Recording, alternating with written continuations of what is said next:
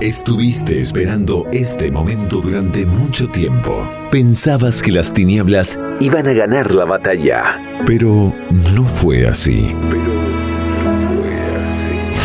Tu corazón late al ritmo del Espíritu Santo en una tarde que solo se puede vivir una sola vez en tu vida. Una sola vez en tu vida. Ayer, ayer, hoy, mañana. La gracia está actuando. María está intercediendo por sus hijos. Que empiece a sonar el coro de los ángeles. Empieza una nueva forma de escuchar la radio. Segunda temporada del Cenáculo de la Inmaculada. Ama, sirve, reza, entrégate a Jesús. Partir de ahora todo puede cambiar. Comenzamos en 5, 4, 3, 2, 1. Bienvenidos. Welcome. Bienvenidos. Ya es la hora. Empecemos a combatir el buen combate.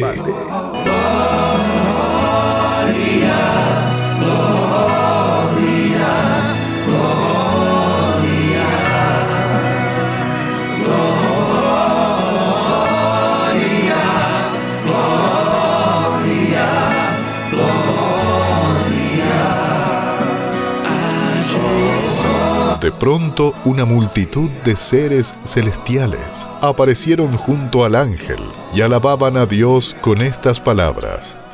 Gloria a Dios en lo más alto del cielo y en la tierra paz a los hombres. Esta es la hora de su gracia. Feliz y santa Navidad.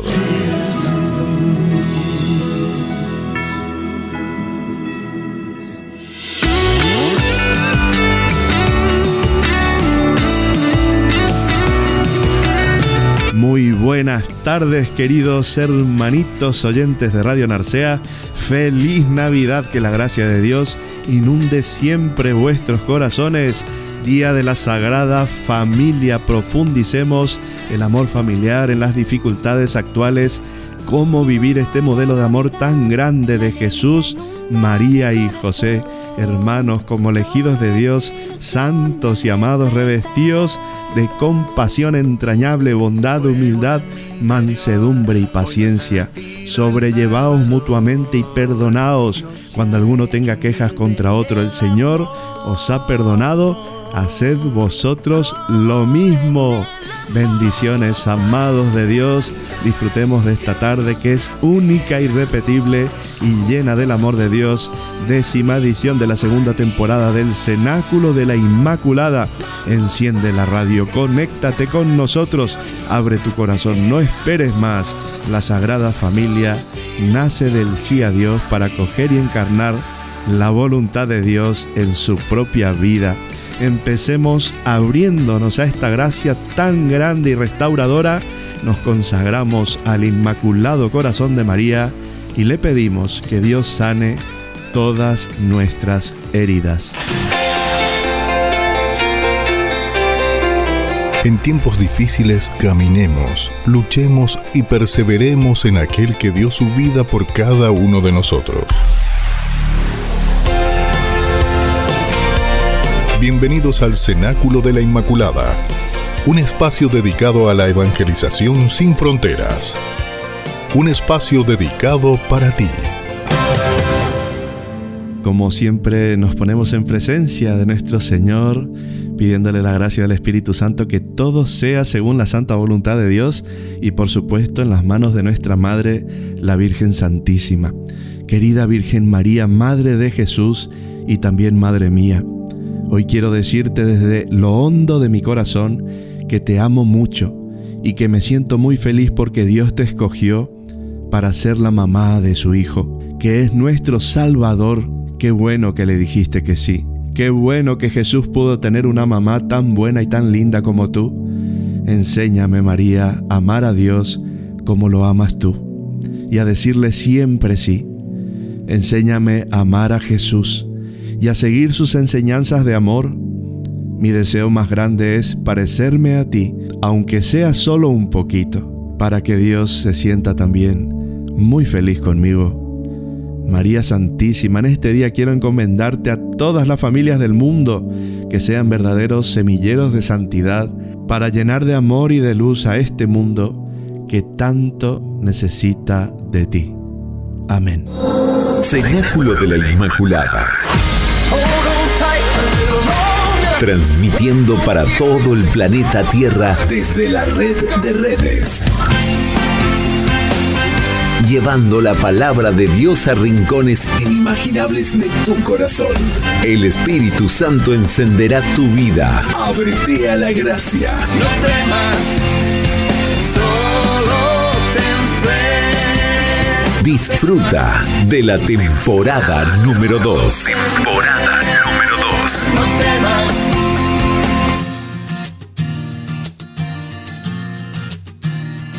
¿Cómo lo estamos pasando? No estéis tristes, por favor. Todo lo que estás pasando ahora de sufrimiento, de prueba, se ha transformado por el fuego del Espíritu Santo en bendiciones en el cielo. Es ahí donde queremos llegar, es ahí donde debemos terminar nuestro buen combate. Conectados con la gracia en el mundo entero desde Pola Allande, un rinconcito del suroccidente asturiano, en la frecuencia radiofónica del 107.5 FM Radio Narcea.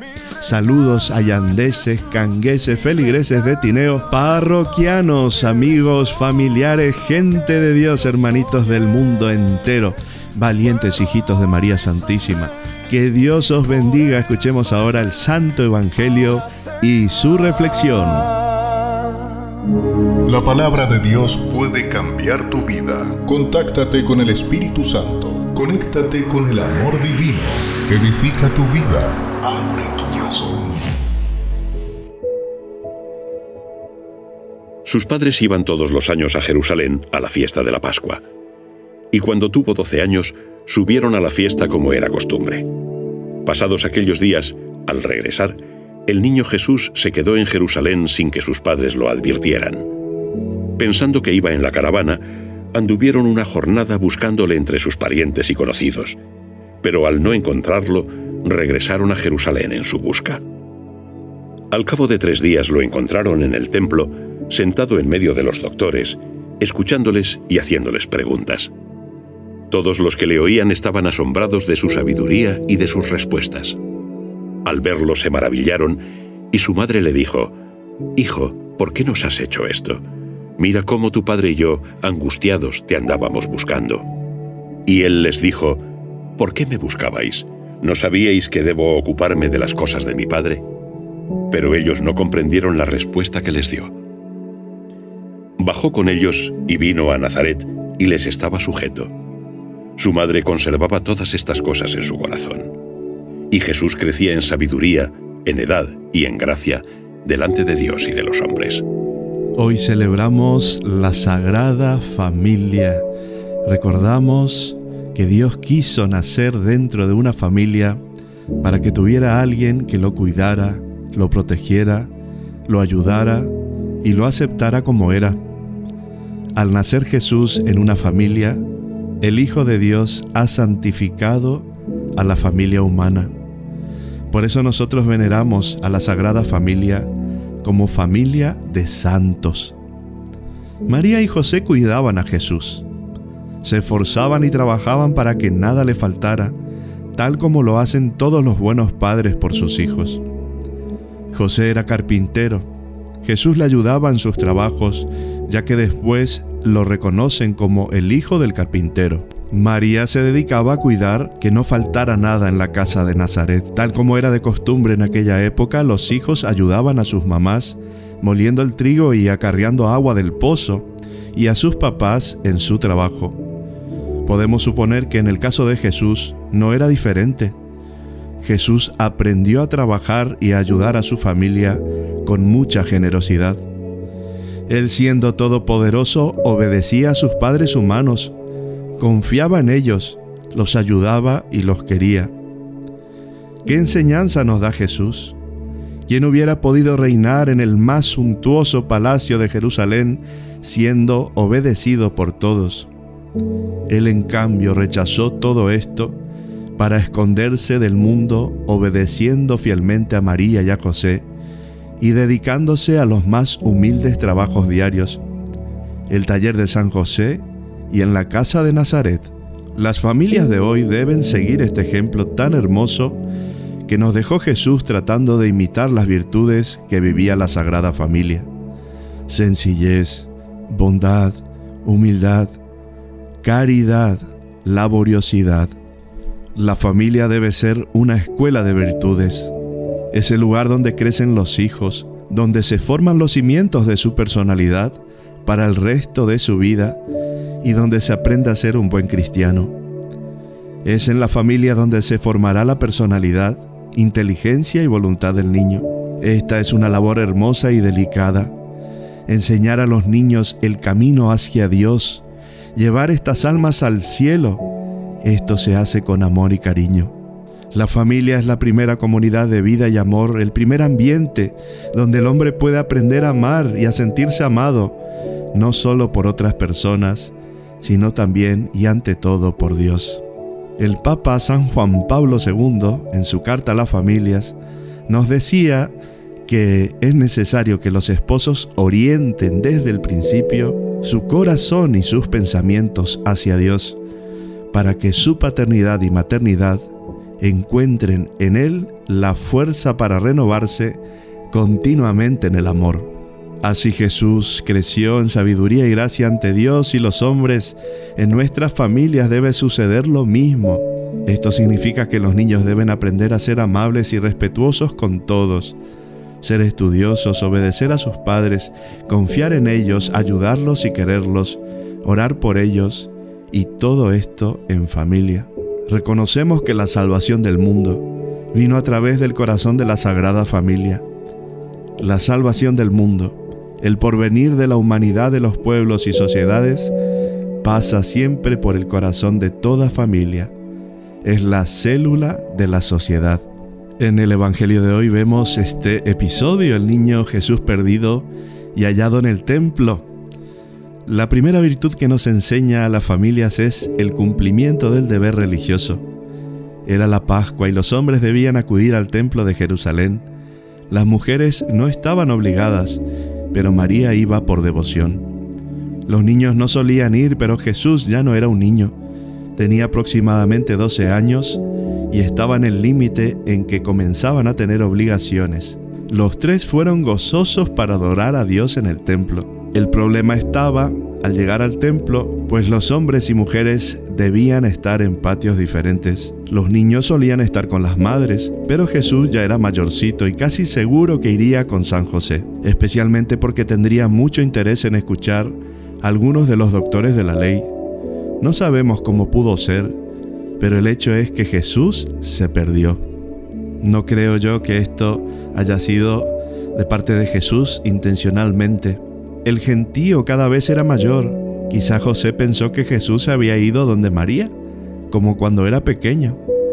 Con tanto barullo de gente durante unas horas, los hombres iban por un camino y las mujeres por el otro. Jesús no estaba por allí.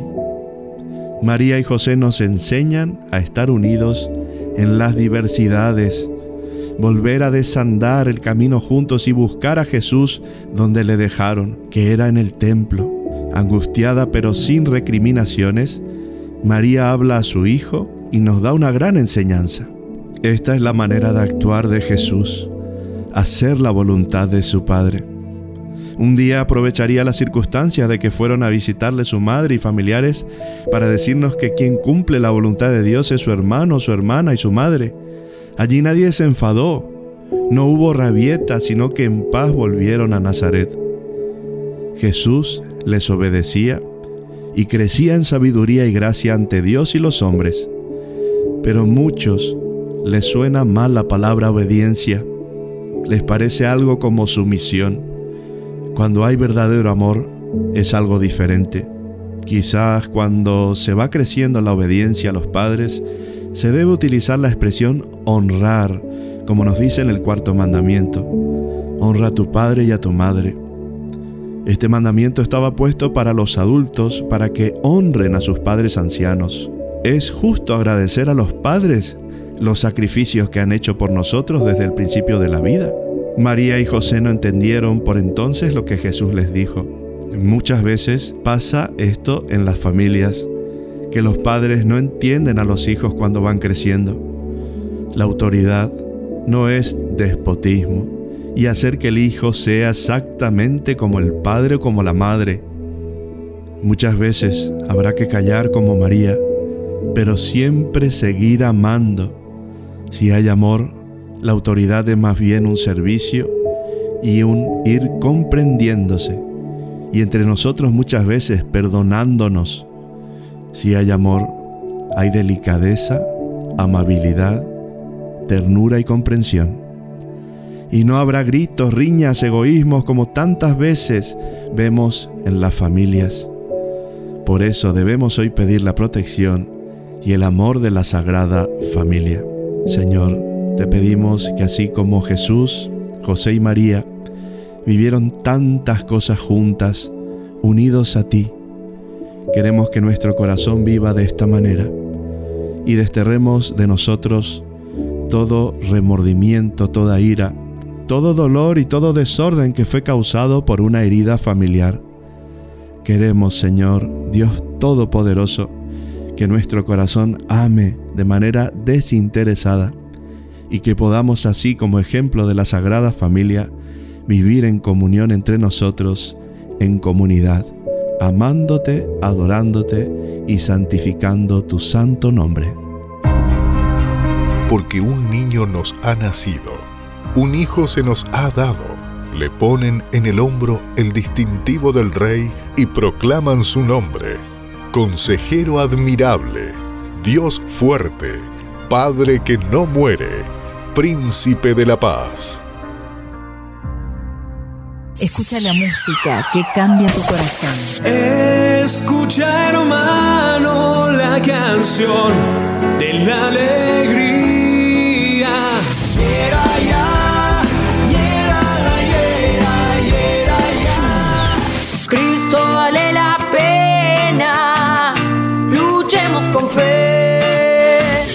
Viene a tocar a ti. Un león urgente que quiere gruñir. Yo tomaré la espada, los haré huir.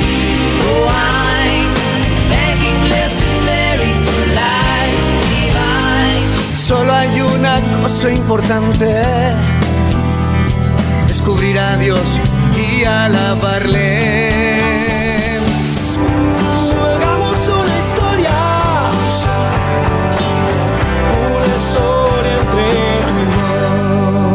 Hagamos una historia de amor con Dios. En esta tanda musical quiero mandar un fuerte abrazo a todos los feligreses de la UPAP de Pola de Allande. En la misa de Nochebuena tuvimos a los niños cantando villancicos con los padres y la gente muy contenta. La verdad es que lo pasamos muy bien. Hoy estuvimos en Celón por la mañana también y después de la Eucaristía la gente eh, me invitó a un ágape. Estuvimos ahí con Fernando, un seminarista que está conmigo aquí acompañándome y lo pasamos de maravilla. Qué gente maravillosa, qué gente cercana, gente buena. Mi abrazo, mi bendición y que estemos siempre unidos en este día de la Sagrada Familia.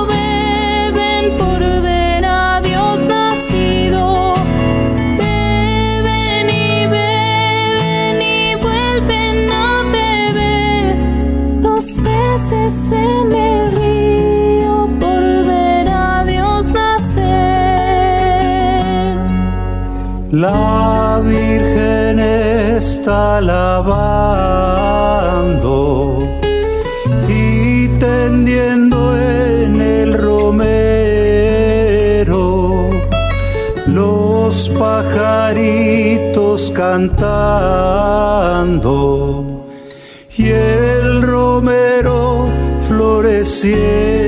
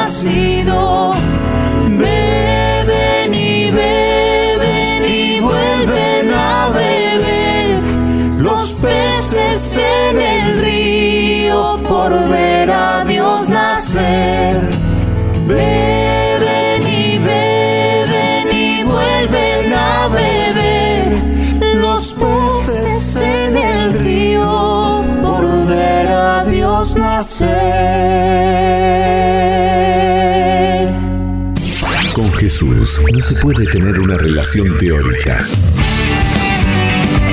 Ni imponerle condiciones. Tiene que ser personal y saber que es Dios.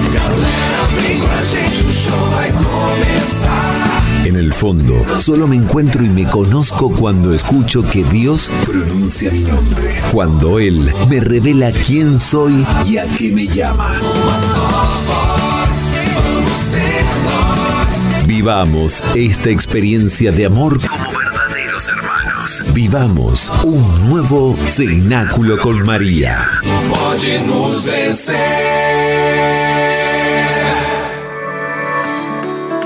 Hermanitos en Cristo, seguimos con nuestra sesión de formación acerca de los pecados capitales.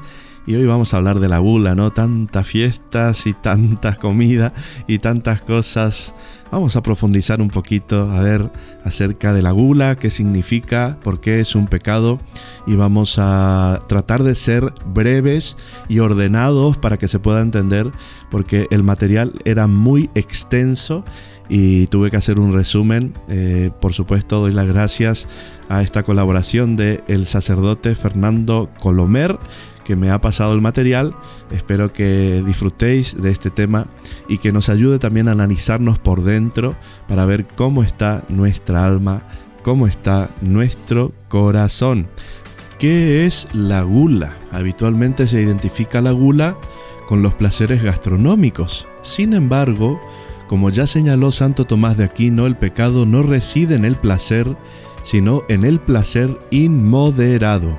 La gula es el deseo desordenado de alimento.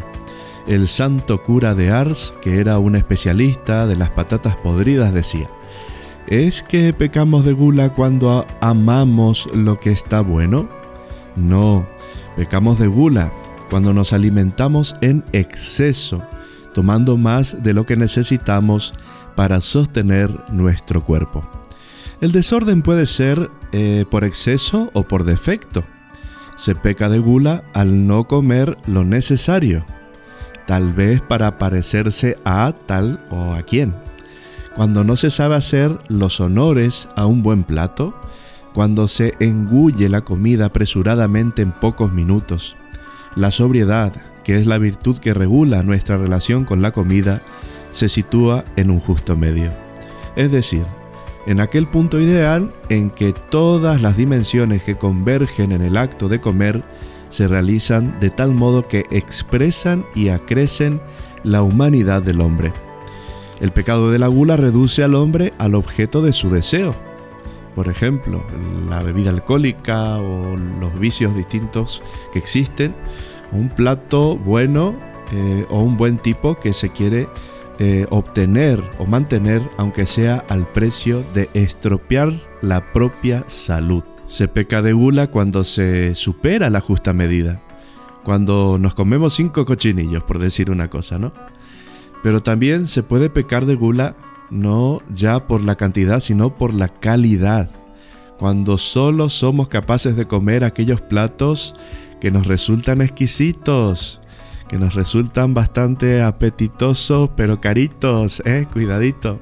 O incluso podemos pecar en razón del tiempo, cuando alteramos todo el orden de la jornada en función de la satisfacción, en principio legítima, de nuestras papilas gustativas, o también por el modo de comer, cuando comemos sin educación, sin tomar en consideración a los otros, sirviéndonos en primer lugar y eligiendo los mejores trozos, empezando a comer sin esperar a que los demás se hayan servido, engullendo con avidez, etc.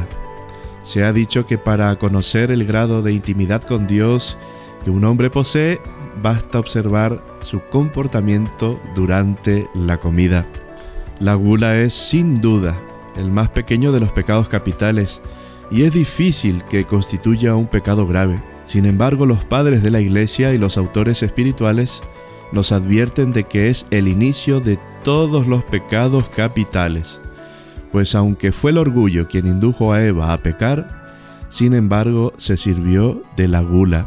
Y como viese la mujer que el árbol era bueno para comer, nos dice el Génesis San Nilo Sorsky asegura que cuando el estómago está dominado por una sobriedad prudente e inteligente, todo un cortejo de virtudes penetra en el alma. Una variante de la gula es la gula intelectual, que consiste en el apetito desordenado del conocimiento. El desorden radica en que se quiere conocer por el placer de conocer, de acumular conocimientos, de poder decir, eso ya lo he pensado yo, en vez de conocer para buscar que todo entendimiento y en primer lugar el propio sea sometido a la obediencia de Cristo, que tal es la finalidad cristiana del conocimiento, según la segunda carta de los Corintios. Pues Cristo es la verdad, cuando el apetito de conocimiento se desencadena fuera de esta norma espiritual, entonces caemos en el reproche que hace la Sagrada Escritura a aquellos que siempre están aprendiendo y no son capaces de llegar al conocimiento de la verdad. Es la situación de aquellos que padecen la enfermedad de las disputas y contiendas de palabras y de donde proceden las envidias, discordias, maledicencias, sospechas malignas, etc. La gula espiritual concierne el apetito desordenado de consuelos espirituales hasta el punto de que, como observa San Juan de la Cruz, se buscan más los consuelos que el propio Dios, se prefiere la consolación al consolador, la sensación del bienestar espiritual que el ejercicio de la oración.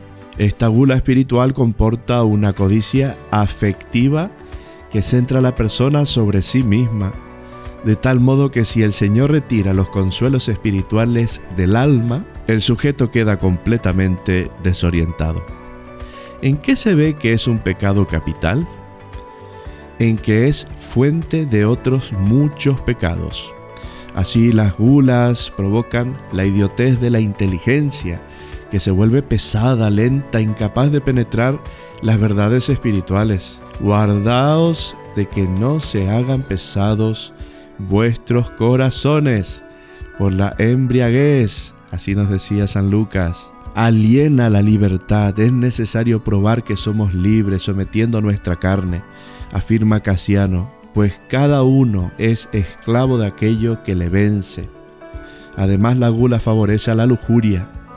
La oralidad conduce fácilmente a la genitalidad.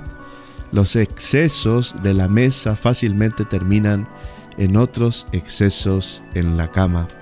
Así nos lo asegura Evagrio Póntico. La gula es la madre de la lujuria, dispone hacia algunas actitudes que no son ciertamente buenas desde el punto de vista espiritual.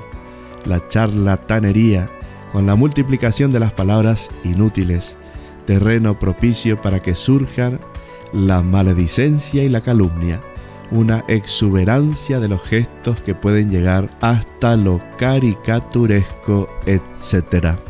Tema muy interesante que seguiremos tratando a lo largo del programa. Vamos a una pequeña tanda musical y volvemos con más. Están haciendo una nueva generación. los hijos de María. Allí, donde está la Madre, está Jesús. Empecemos esta historia de amor con Dios. Él nos espera con los brazos abiertos.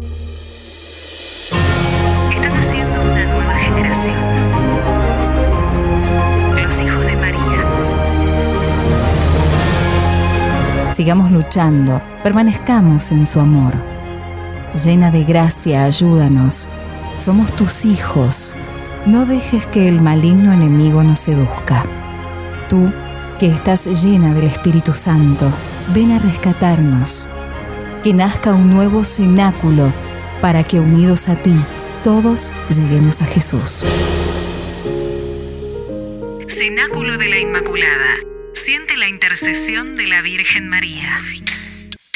Y esta tarde también estuvimos en San Félix.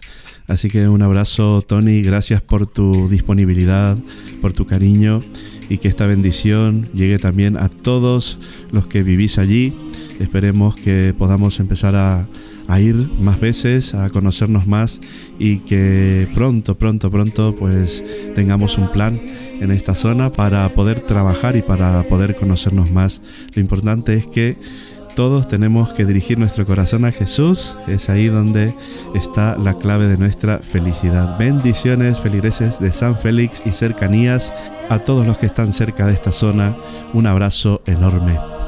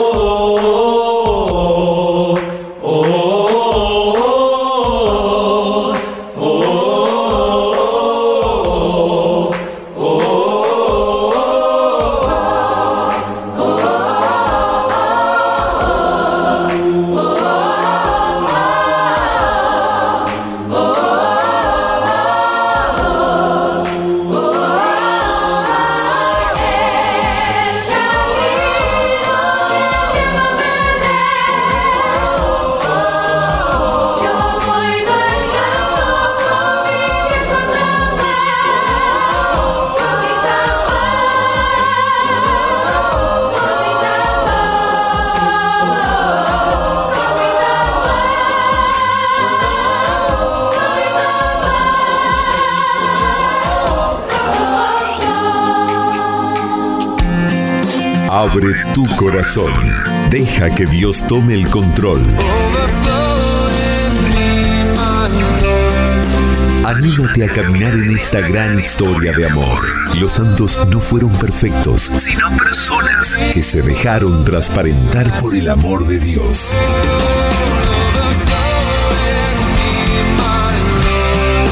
Caminemos juntos en el cenáculo de la Inmaculada. 107.5 Radio Narcea FM. Bueno, vamos poniéndole un poquito de color a esta tarde. Vamos pidiéndole al Señor que nos regale esta gracia de poder ver todo lo que está mal en nuestro interior para poder sanarnos en Cristo. Cristo verdaderamente ha nacido para asumir toda nuestra realidad y todo lo que se asume es salvado, es rescatado, es restaurado. Señor, danos la luz. Señor, si tenemos gula, sea de la forma que sea. Yo estaba pensando cuando preparaba el tema también, eh, muchas veces eh, hablamos de la gula, ¿no? Pero en estas fiestas, eh, esa cantidad de comida que se hace y también que se derrocha, que se tira, y tanta gente necesitando, ¿no? Más en estos tiempos difíciles que estamos viviendo, eh, ¿cuánta gente hay necesitada que no tiene para comer, que no tiene un plato de comida, que no tiene la, posibilidad de estar eh, haciendo estas reuniones familiares, ¿no? Estos banquetes que se hacen y luego al final, pues sí que se comen las sobras, se aprovecha, pero se termina tirando mucha comida y eso es un pecado de derroche. Eh, por eso tenemos que pedirle al Señor esta capacidad del alma, de la justa medida, ¿no? Y de también saber empatizar con aquellas personas que están sufriendo o están pasando necesidad. Eh, Señor, muéstranos lo que está mal. Muéstranos, Señor, y que no disimulemos nada, por favor, que podamos liberarnos de todas las cosas sin poner excusas, sin poner trabas, sin cerrar nuestro corazón a tu gracia, para que verdaderamente, Señor, tú nazcas en nuestro corazón y seamos liberados. La gula, ¿cómo se disimula? Desde el punto de vista social, la sociedad actual, sociedad del bienestar y del consumismo, no ayuda para nada a la sobriedad. No voy a decir los nombres de las empresas ¿no? que últimamente están apareciendo en los móviles y ofertando y ofertando y ofertando y cosas que no necesitamos y esto no favorece para nada la sobriedad porque toda ella está montada sobre una inducción compulsiva a consumir y sobre una proliferación de productos ofrecidos constantemente al hombre mediante la publicidad. Nuestra sociedad no sabe valorar la sobriedad y la austeridad y magnifica en cambio a quienes saben vivir, entendiendo por tales a quienes disfrutan de la abundancia de sus productos. ¿Cómo se va a atrever a llamar pecado a lo que ella considera que forma parte del arte de vivir? Uno de los principios de nuestra cultura es el de huir del sufrimiento, del esfuerzo y procurar gozar y disfrutar en todas las cosas, ¿no? Qué importante disfrutar el momento y tenemos que vivirlo porque no sabemos cuánto vamos a durar en este mundo. Por eso disfruta, disfruta, disfruta de todo, gasta todo lo que puedas, come todo lo que puedas porque algún día no lo vas a poder hacer. Eso es un pensamiento muy erróneo porque denota mucho cómo está nuestra alma ¿Cuál es nuestro fin último de todo cristiano, de todo bautizado? Obviamente que Dios no viene a atropellarte, no viene a exigirte para que seas una persona totalmente centrada y perfecta, no, no, pero viene a decirte, hijito, hijita, deja de perder el tiempo en otras cosas, aquí estoy yo que te amo, ven a mí, ven a mí que te quiero liberar. Eh, por otra parte, desde el punto de vista psicológico, se comprende muy bien el atractivo de la gula porque el alimento constituye nuestra primera experiencia de placer. La primera infancia es como un paraíso en el que el ser humano sin ningún esfuerzo obtiene la satisfacción inmediata de sus necesidades. Y la infancia, como tiempo placentero, está asociada a la alimentación. Al seno materno nos da no solo el alimento, sino también la seguridad y el afecto.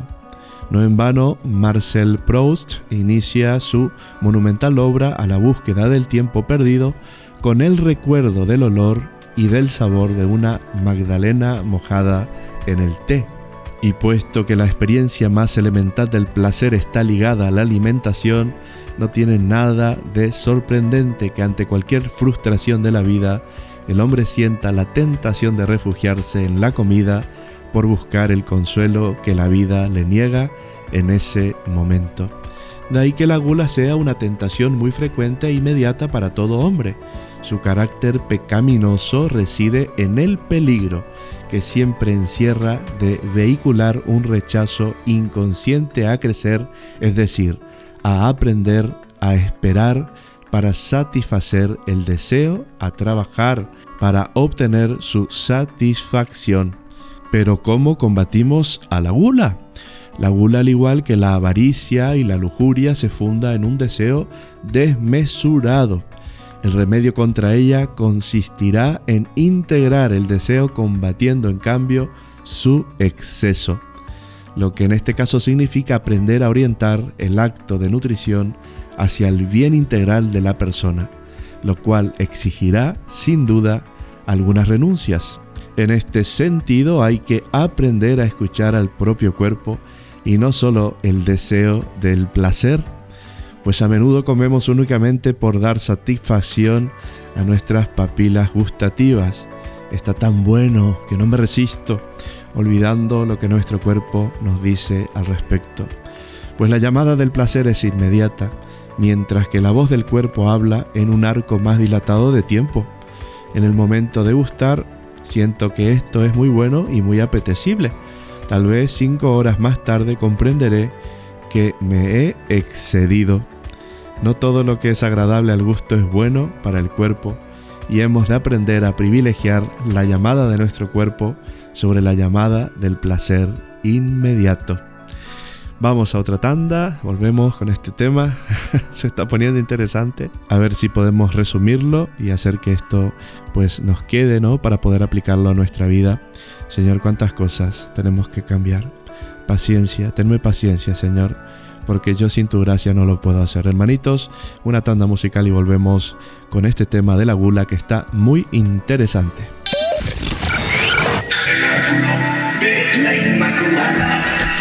Radio Narcea. Hola, todos los oyentes de la Radio Narcea. Yo soy Fernando, soy brasileño, vivo en Pamplona, estoy aquí con Don César y mucho gusto estar con todos ustedes aquí en Asturias. Quería mandar un gran saludo a todos y a vuestras familias, que Dios vos bendiga en este día de la Santa Familia de Nazaret y que Dios pueda bendecirvos todos y un feliz día de la Sagrada Familia. Un gran abrazo. Nací en el suelo, en el pesebre, en la pobreza. La madre más santa, la mujer sin mancha. Dijo, soy tu esclava y así emprendió la marcha. Y un valiente joven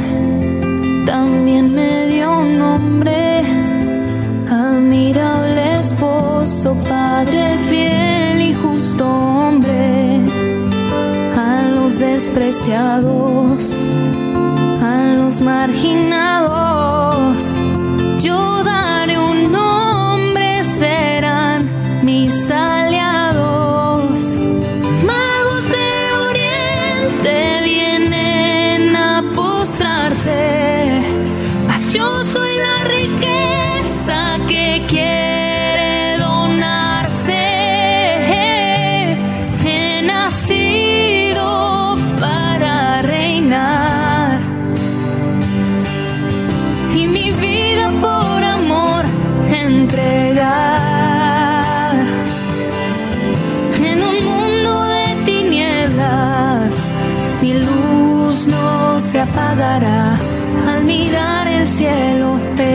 estrella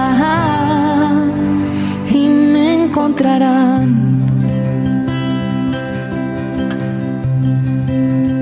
Yo soy la noticia que se ha anunciado a pobres pastores que cuidaban su ganado. No busque a los grandes, a los importantes, los más pequeños, exaltado desde antes. Dichosos los pobres, los que tienen hambre, pues serán saciados y alojados con mi Padre. Obtendrán el reino, no habrá más tristeza. En el cielo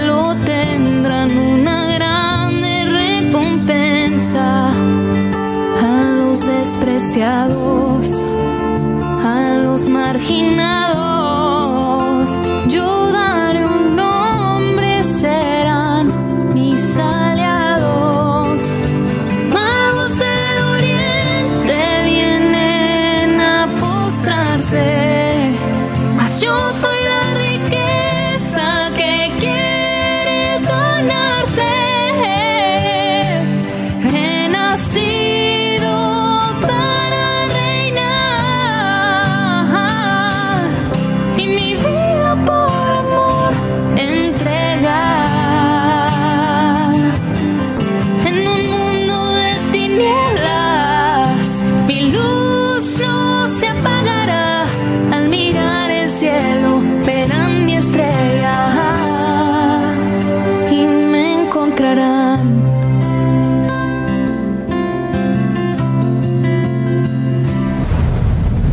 Somos energía.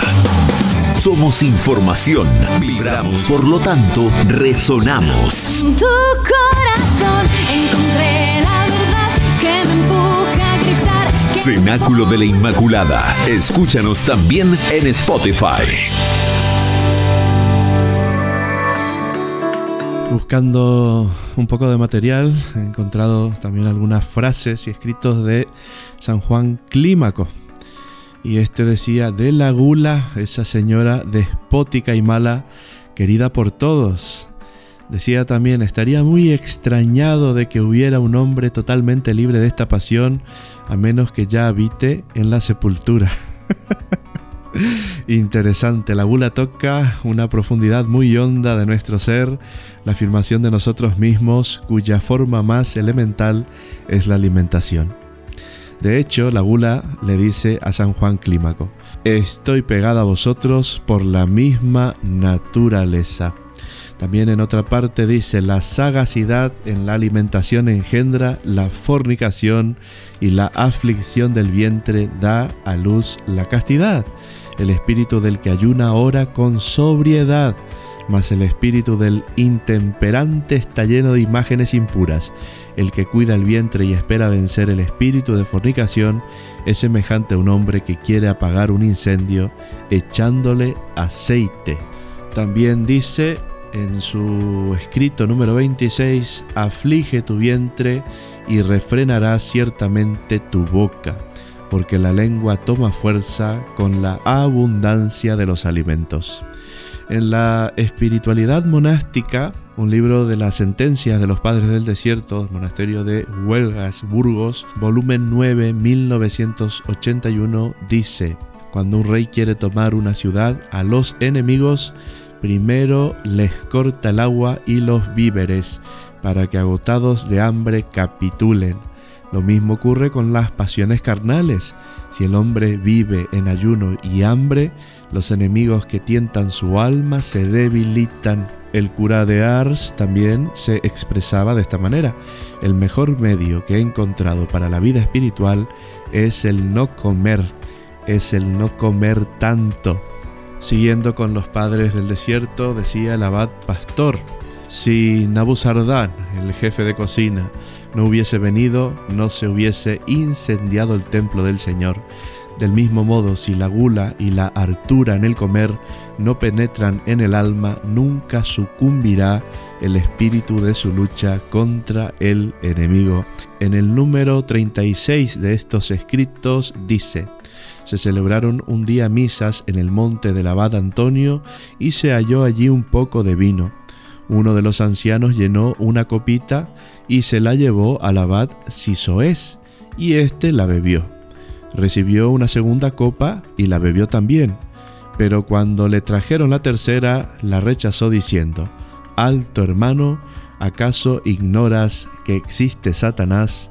No sé si alguna vez en la Argentina o aquí en España escuché que este dicho, este mismo dicho, ¿no? Que por lo visto he sacado de los padres del desierto, Eh, la primera copa de vino es buena para la salud, la segunda eh, ya te deja un poco alegre, o sea que es bueno para la alegría y la tercera, en la tercera ya entra el diablo, o sea que viene de los padres del desierto, mira qué descubrimiento el día de hoy. El abad Hiperiquio decía, el ayuno es el freno del monje contra el pecado. El que lo abandona es arrastrado por el deseo de la mujer como un fogoso caballo. Madre de Dios bendita, el conocimiento que tenían estos hombres de mucha fe, estos hombres que estaban entregados plenamente al Señor y el Señor en ese desierto, en ese silencio, le daba pues esta inteligencia ¿no? y esta forma de discernir aquello que estaba bien y lo que estaba mal. Pasamos a San Juan de la Cruz en su Noche Oscura, libro 1, capítulo 5, y dice, hablando de la gula espiritual, afirma este santo, engolosinados con el sabor y gusto que hallan en los tales ejercicios espirituales, procuran más el sabor del espíritu que la pureza y discreción del que es lo que Dios mira y acepta en todo el camino espiritual, porque atraídos del gusto que allí hallan, algunos rematan a penitencias y otros se debilitan con ayunos, haciendo más de lo que su flaqueza sufre sin orden y consejo ajeno. Estos son imperfectísimos, gente sin razón, que posponen la sujeción y la obediencia que es penitencia de razón y discreción, y por eso es para Dios más acepto y gustoso sacrificio que todo lo demás a la penitencia corporal, que dejada estrota aparte no es más que penitencia de bestias, a que también como bestias se mueven por el apetito y gusto que allí hayan. La gula no se centra, por tanto, en el alimento ni en las necesidades del cuerpo, aunque ambos estén implicados en esta pasión, sino en el uso que se hace del alimento y en saber si responde realmente a las necesidades del cuerpo o el deseo sobrepasa a la necesidad hasta el punto de ir contra la finalidad natural para la que ha sido creado el alimento, conservar la vida del ser humano y dar gracias a Dios por los bienes recibidos. La pasión consciente, pues, en comer más por el placer de consumir que por la necesidad de alimentarnos. Por ella el ser humano se reduce a las funciones nutritivas, a las que convierte en su preocupación preferente o exclusiva, centralizando hasta tal punto nuestros deseos en este campo que nos impide avanzar o incluso nos alejan de otros deseos más humanizadores y espirituales. En el fondo es una actitud idólatra, cuyo Dios es el vientre, por la que la persona se convierte en esclava de su estómago, al que sirve en lugar de servir a Dios vivo.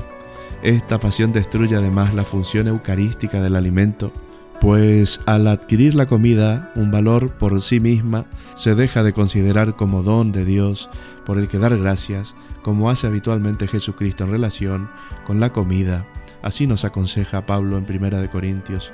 En una Eucaristía donde el alimento se incorpora a nuestra propia vida, el cosmos se une por medio de nosotros a Dios y el ser humano se santifica al alimentarse al mismo tiempo del pan y de Dios. Por la gula, en lugar de gozar de los alimentos en Dios y gozar de Dios a través de los alimentos, colocamos a los alimentos fuera de Dios poniendo una barrera insalvable entre ambos. Hasta tal punto llega la condena de la gula que ciertos padres ven en ella el origen del pecado original cuando el ser humano primogenio prefirió un alimento material al verdadero Dios, manifestando así la primera ruptura dentro de la creación, una ruptura que se continuará en otros campos Así no es extraño que la primera de las tentaciones de Jesús fuera precisamente esta. Con su victoria, Cristo, el nuevo Adán, restablece de nuevo esta unión perdida entre el ser humano, el cosmos y Dios, poniendo a Dios como único absoluto. Los padres consideran que la gula es la puerta de entrada por medio del cuerpo al resto de las pasiones. San Juan Clímaco lo expresa de manera gráfica al hacer decir a la gula, mis hijas son la pereza, la locuacidad, la ligereza, la bufonería, la contradicción, la dureza, la tosudez, la insensibilidad, la cautividad, la suficiencia, la audacia, la ostentación. Y para finalizar este bloque tenemos que buscar una solución para este problema. La terapia de la gula, templanza, consiste en tomar el alimento necesario con vistas a mantener la sanidad del cuerpo, evitando tanto los excesos, saciedad o comer por gusto, como los defectos, no alimentarse suficientemente. El principio general es no comer ni beber con saciedad, sino quedar siempre con un poco de hambre y de sed. De esta manera se ayuda no solo al cuerpo, al que no se le obliga a un esfuerzo excesivo, sino también al alma, pues evita que ésta caiga en el letargo que los excesos alimenticios producen. Los padres aconsejan fijar una ración diaria y al acabar el día mirar si es preciso quitar alguna cosa por ser excesiva o completamente por ser deficitaria. Es preciso evitar aquellas ocasiones donde sabemos que la pasión va a ser puesta a prueba. Gracias Señor por este día, gracias por aconsejarnos, gracias por esta posibilidad que tenemos de hablar sobre este tema, este pecado capital de la gula. Ayúdanos a salir de nuestras ataduras, como decíamos anteriormente. Ayúdanos, Señor, con el don de la templanza, templa nuestro corazón y que podamos también empatizar con las necesidades de los demás. Porque un niño nos ha nacido, un hijo se nos ha dado, le ponen en el hombro el distintivo del rey y proclaman su nombre. Consejero admirable, Dios fuerte, Padre que no muere Príncipe de la Paz.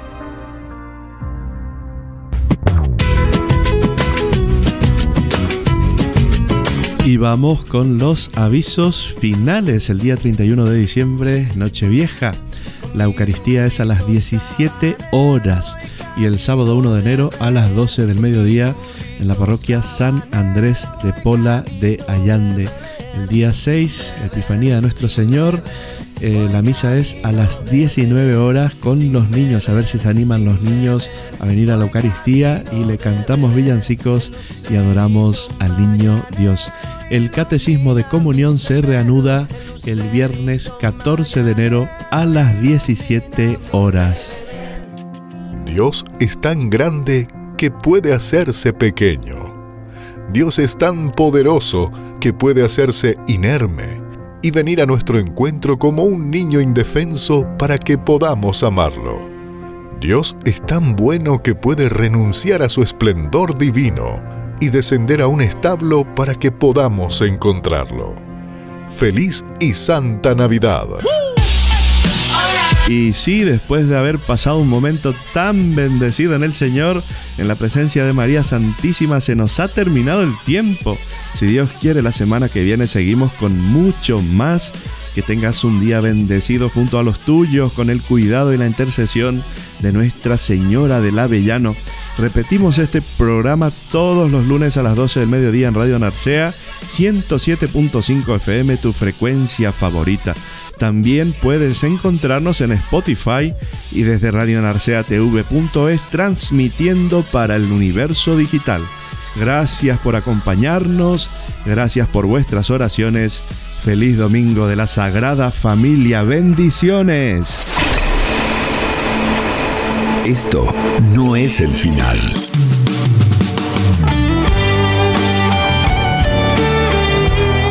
Compartimos contigo una hora de pura gracia, momentos que quedan grabados en tu corazón.